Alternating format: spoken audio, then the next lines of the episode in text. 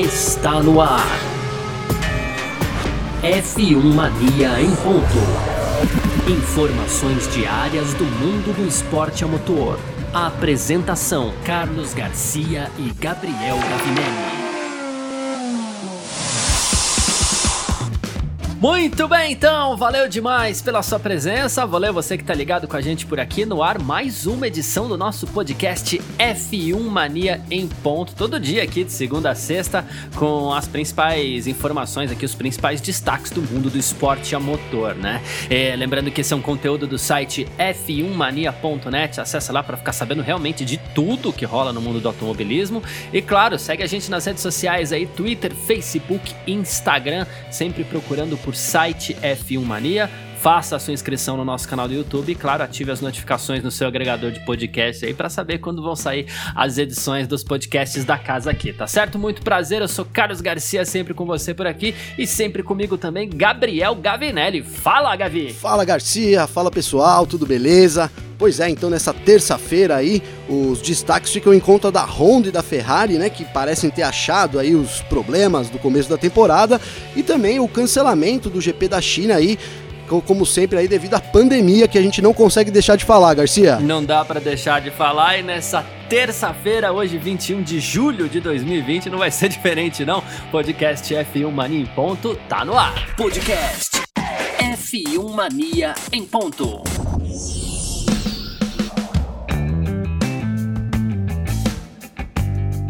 Ok, e ainda na carona das três primeiras etapas do Mundial 2020 de Fórmula 1, já que a gente falou de pandemia, a gente já bota a pandemia no meio aí. Essa temporada que começou de um jeito completamente diferente, atrasada, muito atrasada. Ela começou dia 5 de julho e veio aí com três etapas em três finais de semana seguidos, né? E muito se esperava aí da Honda, né? Que a Honda pudesse fazer frente à Mercedes, porque de repente apareceu uma atualização no motor da Honda que poderia fazer fazer a diferença. Inclusive, as duas primeiras etapas do Mundial foram na casa da Red Bull, que usa os motores da Honda, que é a grande parceira da equipe aí. Mas não foi exatamente o que aconteceu. Na primeira prova, a Honda teve dificuldades, na segunda não chegou, e agora na, nessa terceira aí também, uh, o, o, segundo lugar do Verstappen ele, e o quinto lugar do Alexander Albon, eles se deram muito mais ao equilíbrio do carro do que ao motor. Só que agora parece que a Red Bull encontrou os problemas do carro, é isso que a equipe diz, né? Eles ainda acreditam que vai ser muito difícil é, vencer a Mercedes, inclusive nas palavras do próprio Verstappen, né? Ainda vai ser muito difícil vencer, vencer a Mercedes, mas que existe uma importância em encontrar os problemas do carro e seguir na direção certa para se colocar é, em condições mais de igualdade, assim, ou de equidade. E parece pelo menos pelo que diz Verstappen e a própria Red Bull, a, as coisas estão se encaminhando. Pois é, né? então, ele, a gente comentou aqui até um pouco ontem no, no nossa resenha aí sobre o GP da Hungria, né? que a Red Bull então tinha tido um melhor desempenho realmente comparado às duas primeiras etapas da, da temporada, né, numa pista, o Hungaroring, que exige mais aí da parte aerodinâmica do carro é, ao invés do motor, né? Então o motor realmente é isso, a Honda agora também é, sabe do problema que ela tem, eles estão devendo aí uma atualização, então o, o, carro tem uma potência um pouco inferior comparado aí com o Mercedes, né? é, que é na verdade o, o, rival. Imagino que hoje o, o, motor da Red Bull esteja até melhor do que o, o, da Ferrari, mas comparado com a Mercedes ainda há uma, uma, uma diferença, né? E, então o problema ficou claro para a Red Bull aí que se, é, que se tratava de um problema mais da parte do motor, né? A equipe que não, tem, não tinha velocidade final e também alguma coisa ali na parte aerodinâmica, né? Já que o carro também, é, os pilotos aí, o Albon e o, e o, Verstappen reclamaram muito durante o final de semana todo, é, os, durante os três finais de semana todos, na verdade, sobre o equilíbrio do carro, né? Então acredito uhum. que agora no Hungaroring, com os dados que eles conseguiram ali, eles já tenham esclarecidos aí o que, aonde é que precisa melhorar nessa parte aerodinâmica para o Red Bull voltar a ser um carro 100%, vou colocar 100%, mas um carro super efetivo aerodinamicamente. E aí agora com a Honda, né, tem que fazer o trabalho dela para poder entregar um motor mais forte aí é, para as equipes, né? E, e, talvez mais confiável também, já que o Gasly é, teve um problema que aparentemente, inclusive a Honda disse que não foi no motor, né? Mas a gente viu uma fumaceira ali sair da traseira. É, então, assim, há algo, algo, algo de errado aí com as PU da, da Honda para esse ano, viu, Garcia? É, então, e é algo que não só, assim, a, a gente sabe que a Honda entrou. É, depois de todo mundo nessa brincadeira dos motores híbrido, híbridos, né, as unidades de potência, porque a, a, gente fala de brincadeira porque é algo que eles olharam de fora ali, depois de ter saído da Fórmula 1, eles olharam de fora e falaram, pô, isso daqui parece uma coisa legal, vamos voltar, né?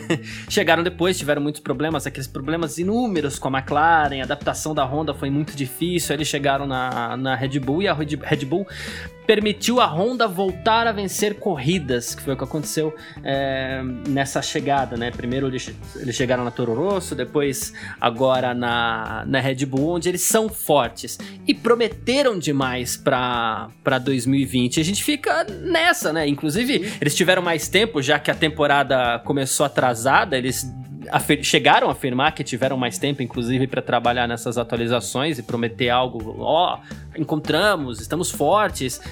Não veio e a gente não sabe. Tem um pouco do carro, tem um pouco do motor, o que, que tá faltando? A gente tá meio sem saber. Né? É, você, você, se imagina como um manager, né? Tem, a gente vê muitos programas de, aí de um, joguinhos de manager. Então você tem que tomar uma decisão. Você é o dono da equipe. Aí você tem lá 400 funcionários, é o seu limite, trabalhando para desenvolver o motor.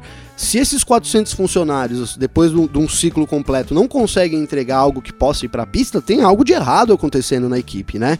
Na equipe de motores ali, na fábrica, enfim. Uhum. Então eu acho que a Honda, ela, precisa identificar. É... Claro que não estou jogando tudo fora, é, é, um grande avanço aí que a Honda fez. Foi, sua colocação foi muito boa, dizendo que eles entraram depois na, da, na competição, então isso com certeza é, eu lembro que na época eles falaram aí de anos atrás, né, de, de evolução, e eles estão correndo é. atrás disso, né? Mas o fato é que, por exemplo, no fim de 2019, parecia, né? Parecia que eles tinham um motor ali muito perto. E agora, para 2020, alguma coisa deu errado ali, né? Na, na, operação deles. E eles continuam atrás. Então, assim, a Honda precisa rever não só esse processo, mas assim, o seu processo no, no geral, Garcia, para poder evitar que essas coisas aconteçam no futuro, né? Porque é, parece que é isso. Eles entraram com uma atualização nova na Áustria que não deu certo, tiveram muitos problemas de confiabilidade e aí é, eles ainda afirmaram: ah, não, encontramos o problema. Provavelmente era assim: o problema é a atualização. Como a gente resolve é. isso? Retiramos a atualização. Mas aí o motor tá com um déficit de potência, né?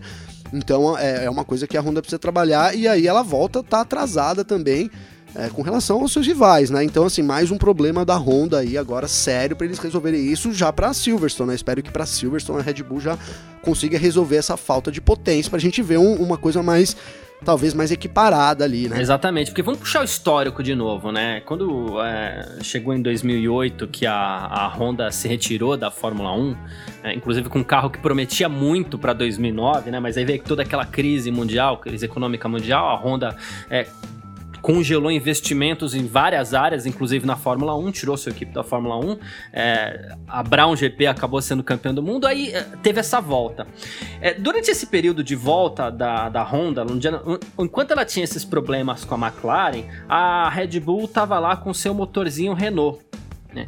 E esse motor Renault também nunca foi tão bem elogiado assim, também nunca foi um grande motor, tanto que a Red Bull bateu muita cabeça com a Renault durante esse período.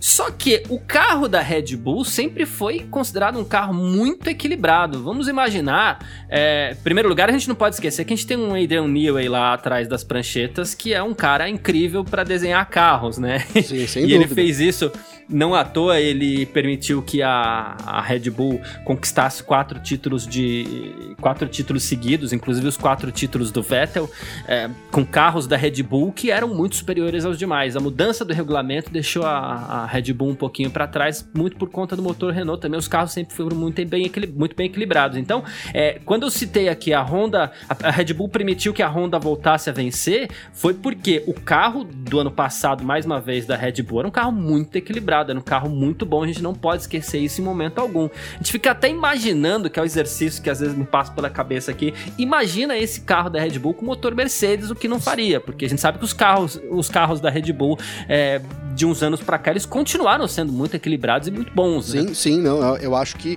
é, o, o, chassi Red Bull no, no motor Mercedes parece que seria aí o, a, o casamento perfeito hoje da Fórmula 1, né?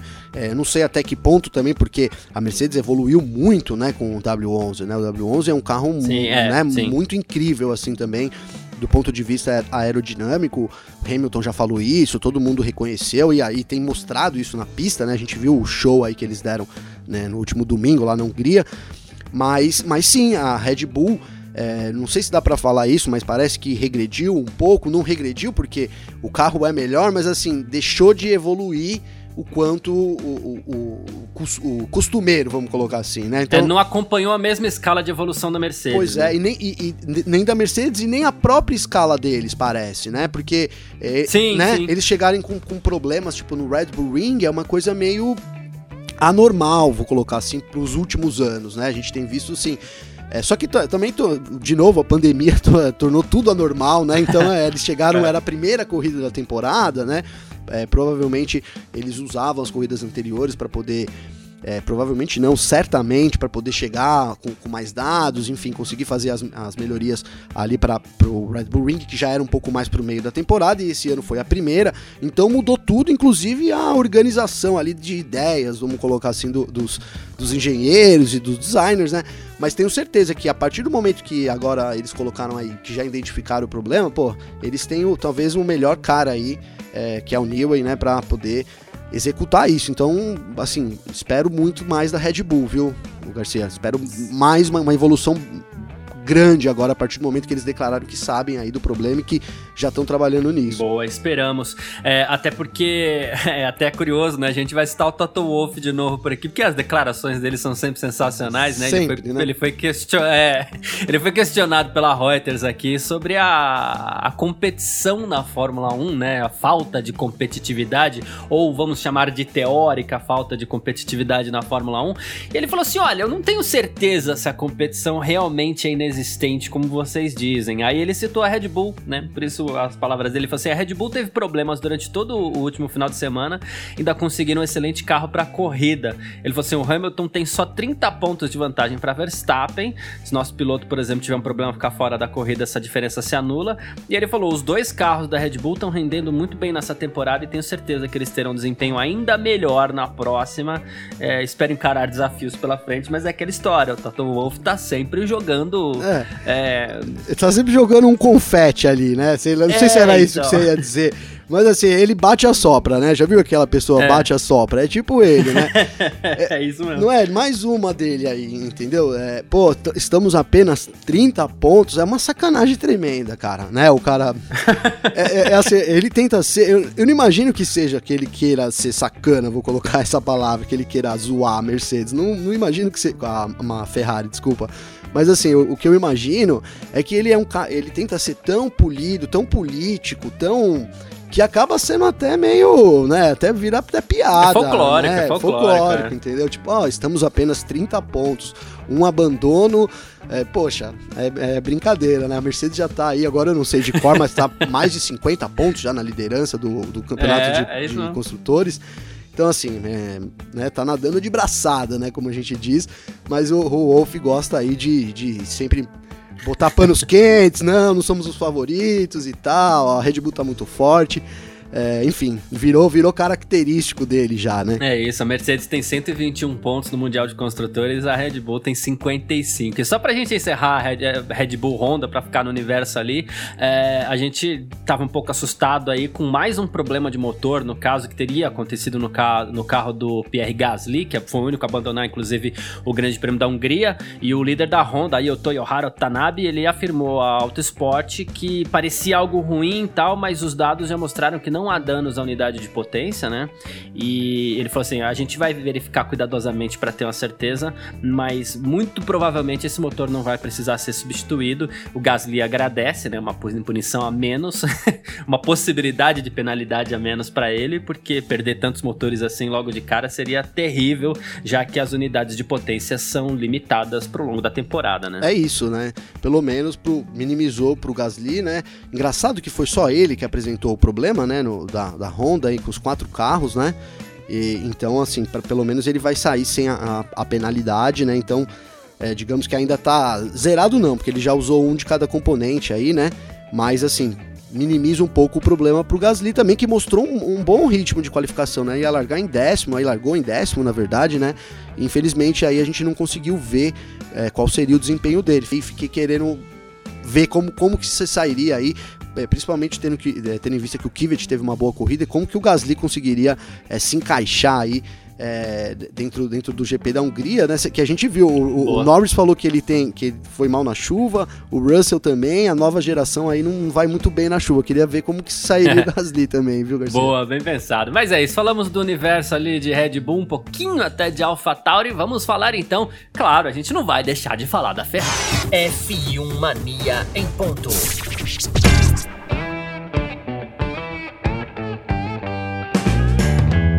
A Ferrari segue devendo nesse início de temporada 2020 de Fórmula 1 e muito já se fala na possibilidade de cabeças rolarem lá na equipe italiana e isso, claro, começaria pelo chefe da equipe, pelo chefe do time, Mattia Binotto.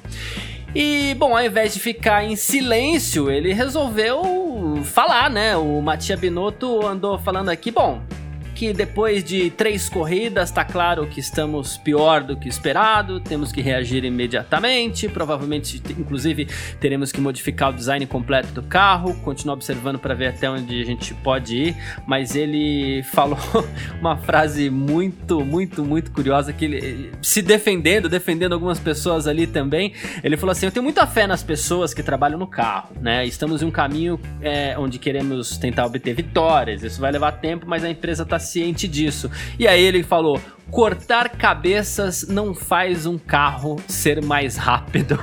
é curioso, embora também não seja mentira, né? Não, não, mas ele tá se defendendo. Tá né? se defendendo, né? Tá, cada um usa as armas que tem, né? Ele, e ele tem, certo, certo ponto, ele tem razão, né? Pô, a Ferrari até então entregou, tava entregando, tava vindo aí numa melhor e tal é, e com as mesmas pessoas, aí de repente o, o, negócio começa a parar de funcionar. Às vezes é, é, uma linha. A gente sabe que, que na verdade a Ferrari teve o problema com o motor aí que foi considerado ilegal no final de 2019, e isso é o que tem atrapalhado a equipe e, e provavelmente vai atrapalhar aí. É, arrisco dizer que durante toda essa era aí, é V6 turbo híbrida que vai, vai terminar em 2021, né? Porque poxa, são anos de desenvolvimento, além de, meses, vai, não sei quanto tempo de desenvolvimento ao certo, mas são, é muito dinheiro empregado, é muito serviço empregado ali. E aí, de repente, é, o, o, motor é declarado ilegal, eles precisam refazer tudo é. e saem muito lá atrás. Então, eu, eu, eu concordo com ele que, é, de certo ponto, não seria. Eu acho que se mudar tudo na Ferrari de hoje para amanhã, muda todos os funcionários, troca o Binotto, troca os pilotos, aí bota o Hamilton lá. Eu, eu não vejo a Ferrari ganhando de jeito nenhum. Vejo ali continuando é. ocupando a posição que ela está ocupando hoje em dia, viu, Garcia? É, e a gente sabe que tem essa questão dos motores, a gente sabe que tem um pouco também a, a, a questão do próprio desenvolvimento do carro, mas quando a gente fala assim, ah, é verdade, trocar é, cabeça, cortar cabeças não faz um carro mais rápido ok. Mas a gente tem que ver é, quem toma as decisões e para que caminho a, a, a equipe está indo, por exemplo, né? O próprio Binotto admitiu que a equipe fez uma aposta muito errada com Leclerc no último Grande Prêmio da Hungria, né? Ele falou, ele admitiu que a corrida foi muito decepcionante, é que ele esperava uma corrida melhor, principalmente depois da qualificação e tal. E aí o que acontece? É, esperando uma chuva que não veio, eles fizeram, a gente até citou ontem aqui, eles quando todo mundo parou nos boxes para colocar o pneu, o pneu médio, é, assim que a pista secou, que aconteceu muito rápido, eles colocaram pneus macios no carro do Charles Leclerc. Pneus macios já haviam se mostrado ruins para o Grande Prêmio da Hungria, para a pista, eles não, não vinham se comportando muito bem.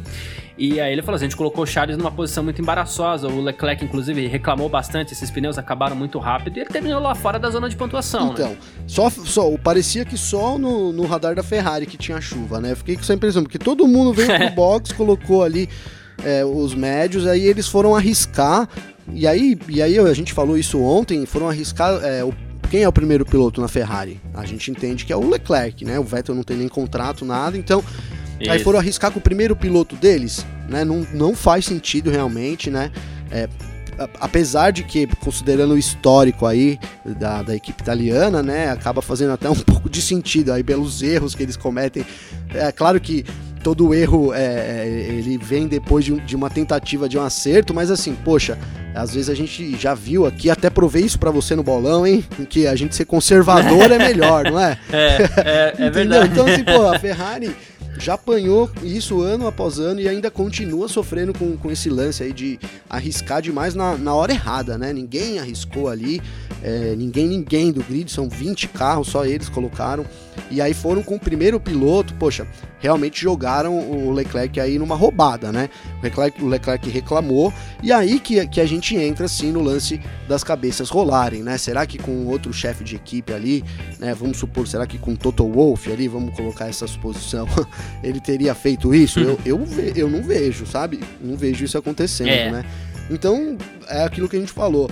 Cabeças não vão rolar, mas a gente mudar às vezes o ambiente, mudar, é, cortar cabeças não vão fazer o carro mais rápido, né? Mas assim, a gente de repente mudar uma peça ou outra acaba é, depende da situação, podendo motivar sim o time, né, Garcia? Sim, mais pontos, mais dinheiro, inclusive no final da temporada, mais resultados, enfim. Segundo a Autosport, a direção da Ferrari ainda está interessada em ajudar a rastrear os problemas, né, e, e, e, não exatamente demitir o Binotto, embora a mídia italiana já tenha ah, colocado vários nomes em mente, inclusive do, inclusive do Antonello Coletta, que é o chefe da equipe GT Sport da Ferrari, né. Essa mudança poderia acontecer até esse ano na equipe de Fórmula 1, embora o CEO da Ferrari já tenha dito que por enquanto é melhor não intervir, mas é, tá lá o Binotto segurando a, a, a batata, inclusive. O, e cada vez mais quente, tá né? Quente. Cada vez mais é, quente, né? então. né? É, é e a Ferrari e a, Ferrari ainda não sabe, inclusive o, o, o, próprio Binotto já falou assim, olha, a gente precisa analisar os motivos, né? Ele falou do, mais uma vez dos pneus macios, mas a gente precisa entender ritmo de corrida e a gente não sabe onde está o problema. E isso parece ser o mais é, desesperador lá no, no, no, caso da, da Ferrari, que é não saber onde estão esses problemas. Ao contrário do que a gente sente aqui, por exemplo, da Red Bull que a gente comentou no nosso primeiro bloco, a Ferrari não faz ideia de para onde vai correr, para onde vai vai, vai seguir aí para melhorar o seu desempenho. Total, totalmente isso. Eles estão perdidos aí na temporada, vai ser difícil arrumar um rumo muito cedo, viu? Vejo difícil. É isso. Dois comentários ainda sobre a Ferrari. O Luca de Montezemolo, inclusive, comentou mais uma vez a situação da Ferrari, é, dizendo que seria um exagero fazer uma reorganização completa agora nesse momento, porque se a, se a, se a equipe quer ter sucesso, a liderança deve usar um pouco mais nas suas decisões, né? E, e ele falou que, né, aquela história, né? Não vai continuar com Sebastian Vettel, né? Vai ter uma certa pressão sobre o Leclerc, existe uma pressão agora sobre o Leclerc, não importa o quanto bom é, ele seja, então tomar cuidado com isso. E curioso também que eu achei que um dos cotados para correr pela Ferrari no ano que vem, que foi o Daniel Ricardo, ele Tá falando aqui, ó. Atualmente eu acho que a Renault é mais rápido que a, é mais rápida que a Ferrari. Ele falou: assim, o oitavo lugar não é ruim aqui, né? Mas, por exemplo, a gente teve mais ritmo do que a própria Ferrari. Ele andou citando. Nossa, né? foi, ele foi otimista, né? Fala a verdade, né? Coitado do Ricardo. É. Porque a Renault tá, também é uma. É, é, é, aquilo. Eu já falei minha teoria aqui nos outros programas. Eu, eu acho que a. Programas, eu acho que a Renault vai vir com tudo aí em 2022. Mas por enquanto, é, assim, não justifica o investimento deles nem de longe, né? Tudo bem, foram um pouco melhor aí na Hungria. O carro parece um pouco mais acertadinho esse ano do que é, do, do, ano passado, mas por exemplo, assim, os rivais diretos deles, a McLaren, vamos colocar assim, é, tá, tá, parece que evoluiu muito mais. Se a gente colocar um gráfico comparativo aí de pontos, a, a McLaren subiu muito mais do que a Renault nos últimos anos, né? Mas assim, eu acho que a, é, é, são duas balanças, né? Enquanto a Renault melhorou um pouquinho, a Ferrari piorou muito, né? Então ali tá Exagerou, mas nem tanto. Vai estar tá um pouco, tá quase, quase lá, viu? É isso. então tá bom, vamos falar sobre a temporada 2020 aqui mais um pouquinho sobre essa tabela que ainda não tá fechada. F1 Mania em ponto. Pois bem, e olha só, surgem agora rumores, esses rumores já surgindo desde ontem, na verdade, que mais um grande prêmio dessa temporada 2020 estaria cancelado. E olha aí, um dos que estavam dados como praticamente certos, né? Haviam sido dados como praticamente certos, que é o Grande Prêmio da China, né? Primeiro aconteceria em fevereiro, é, em fevereiro ele já foi adiado, né? Na verdade, por conta da, do que era um surto, não era uma pandemia ainda da Covid-19. É, depois a corrida que aconteceria dia 19 de abril é, foi jogada para o fim da temporada ali, foi adiada mais uma vez. E agora o que acontece? É, ela pode. a Administração Geral do Esporte da China anunciou que todos os eventos esportivos internacionais, exceto alguns testes para os Jogos Olímpicos de Inverno de 2022 em Pequim, vão ser cancelados. Então, teoricamente, o Grande Prêmio da China entraria nessa lista aí. Existe uma esperança da Fórmula 1 conseguir uma isenção do governo também, mas a, o Grande Prêmio da China chegaram a cogitar até Grande Prêmio com público, né? É, é, assim, agora vê problemas e vê um risco grande aí de entrar nessa lista do, dos cancelamentos. Ah, né? é, eu acho que depois que eles falaram aí agora que, que, o GP tá correndo sérios riscos e, e, acabou de sair aqui, tô acabando de ver a notícia aqui, que a Fórmula 1 então deve renovar com a China até 2025, imagino que seja até uma contrapartida já, sabe? Sim, sim. Então deve, deve mesmo ficar difícil aí. A China que, que teve novos casos também do coronavírus, né? Então não, não tá muito. É, não tá digamos assim, que tão, tão tranquila em relação ao coronavírus, mas mais do que isso, acho que a logística também fica difícil de encaixar aí nesses tempos aí, uma, um GP na, lá na China para depois locomover todo o circo da, da, F1. A gente sabe que eles estão dando preferências para essas corridas na Europa aí, e aí parece que eles vão uhum. pro Bahrein ali, Abu Dhabi, vão fechar a temporada lá, então eu vejo o calendário ficando assim mais, mais centralizado mesmo na Europa, né? E aí depois desse anúncio aqui que eles vão renovar, acho que realmente aí a gente não deve ter eles falaram com o público, né? Então acho que a gente não deve ter nem, nem, nem sem público, viu, Garcia? Pois é, lembrando que a Fórmula 1 já, já cancelou os GPs da Austrália, a Austrália que recebeu a categoria, né? Cancelou em cima da hora ali, já com o circo todo pronto. Ah, minutos antes do primeiro treino livre, o Grande Prêmio da Austrália foi cancelado. Foram cancelados também os grandes prêmios da Holanda, Mônaco, Azerbaijão, França, Singapura e também do Japão, né? Então tá aí agora o Grande Prêmio da China correndo risco. O que, que é a temporada por enquanto, né? Nós já tivemos o Grande Prêmio da Áustria e da Estíria, que aconteceram em Spielberg.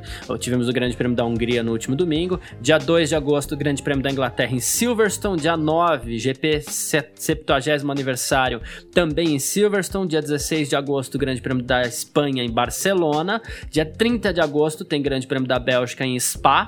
Dia 6 de setembro, Grande Prêmio da Itália em Monza. Dia 13 de setembro, Grande Prêmio da Toscana em Mugello, também na Itália. E dia 27 de setembro, Grande Prêmio da Rússia em Sochi, como você mesmo lembrou. A, a gente tem aí o encerramento da temporada que deve acontecer mesmo em Abu Dhabi. Bahrein está disponível para receber uma ou até duas provas, lembrando que Bahrein inclusive tem aquela possibilidade de receber traçados diferentes aí e as corridas nas Américas estão praticamente descartadas. É, né? então, é, e na verdade aí a gente considerando, vai duas, a gente já tem 10 marcadas aí até o GP da Rússia no dia 27 de setembro, né?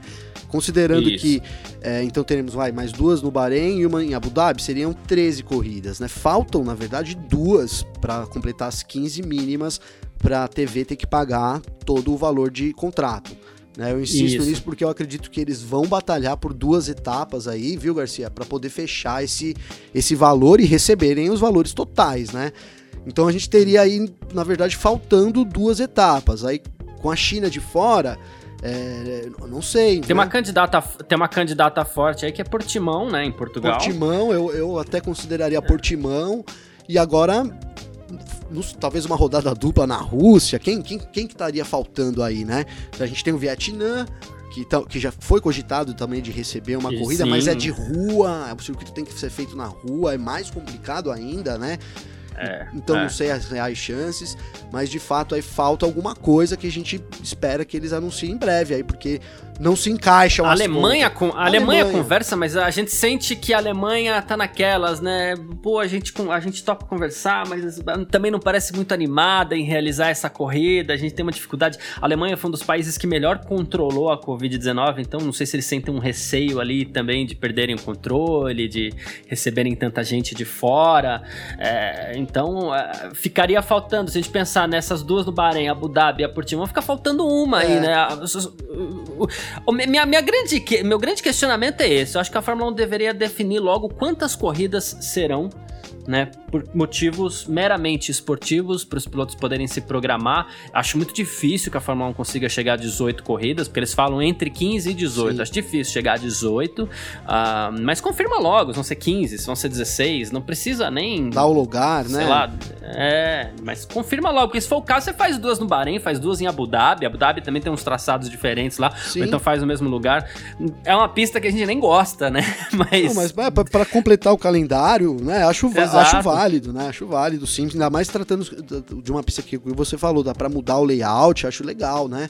Mas aí, mas eu acho que, ó, você falou da Alemanha aí não sei, alguma coisa me diz aí, ó, a bola de cristal me diz que Portimão e, e, Alemanha são grandes, tem grandes chances aí de receber, viu? Seria Hockenheim, Hockenheim no caso, né? né? E aí fechar, fecharia é. essas 15 etapas, eles ficariam ali na Europa mesmo e tal.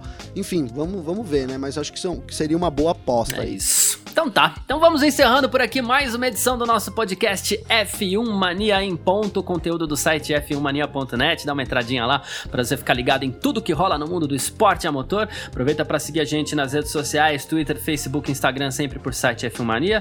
Inscreva-se no nosso canal do YouTube e também ative as notificações aqui no seu agregador de podcast para saber quando saem os episódios aqui dos podcasts da casa, tá certo? Eu, Carlos Garcia, quero agradecer demais a sua presença por aqui. Um grande abraço, a gente volta amanhã e Gabriel Gavinelli, valeu você valeu, também. Valeu, Garcia, valeu todo mundo aí. Tamo junto amanhã, mais um papo agradável aí sobre Fórmula 1. É isso, grande abraço, tchau. Informações diárias do mundo do esporte a motor. Podcast F1 Mania em ponto.